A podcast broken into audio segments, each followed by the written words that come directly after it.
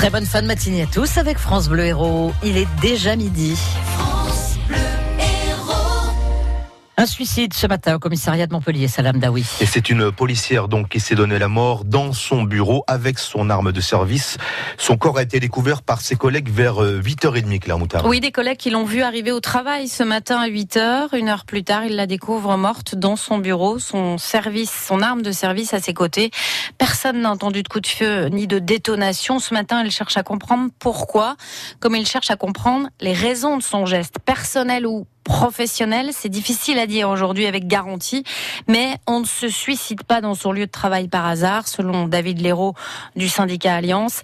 Cette femme avait 49 ans, elle était mariée, mère de deux enfants âgés de 5 et 12 ans.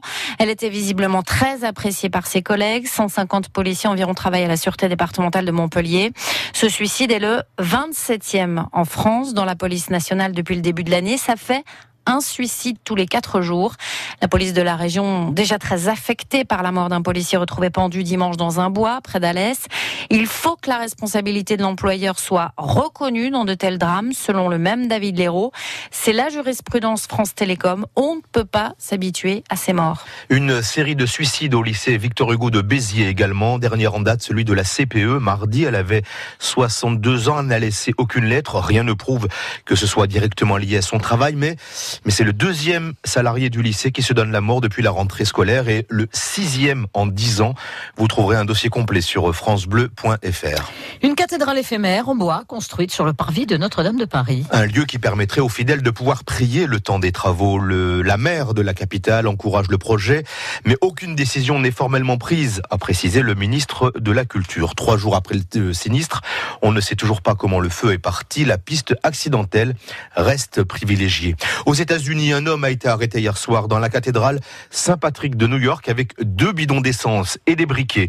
L'homme de 37 ans a affirmé avoir pris un raccourci par la cathédrale parce que sa voiture était tombée en panne d'essence. Ses propos étaient incohérents et évasifs selon la police locale qui ne sait rien pour l'instant de ses motivations. Morsure, étranglement et doigts dans les yeux. Un match de rugby a tourné à l'agression en règle le week-end dernier à Bessan. La grande mode contre Corneillan, quart de finale de la quatrième série du championnat Occitanie, c'est le plus petit niveau régional. Au final, 10 blessés côté grande motte. Le joueur le plus touché a une unité de 8 jours. Alexandre Mars, le président des Sharks de la grande motte, va porter plainte. Dès la première minute, un de nos joueurs a prévenu l'arbitre et, et nos entraîneurs qu'il avait reçu une fourchette, doigt dans les yeux. Il a montré son œil à l'arbitre, œil tout rouge et gonflé, et l'arbitre a dit écoutez, j'ai pas vu, je vais surveiller. J'ai un joueur qui est sorti, qui était en incapacité totale de continuer le match juste avant la mi-temps, pour une fourchette, un doigt dans les yeux, qui lui a causé un ulcère à l'œil, une kératite, c'est-à-dire des trous dans la cornée, et qui lui a causé quasiment, je crois, 10 jours d'interruption de temps de travail. J'ai quelqu'un qui aurait pu perdre un œil si le geste avait été un poil plus appuyé ou s'il s'était retrouvé dans une mauvaise position. J'ai des joueurs qui se sont plaints auprès des arbitres et des et la seule réponse qu'ils ont eue c'est arrêtez de vous plaindre, le match est fini, c'est perdu. Donc on était vraiment dans un climat un peu hallucinant où on avait des joueurs agressés qui viennent se plaindre et on leur dit écoutez, on n'a rien vu, on peut rien faire. Le club de Corneillan, le club de n'a pas voulu réagir.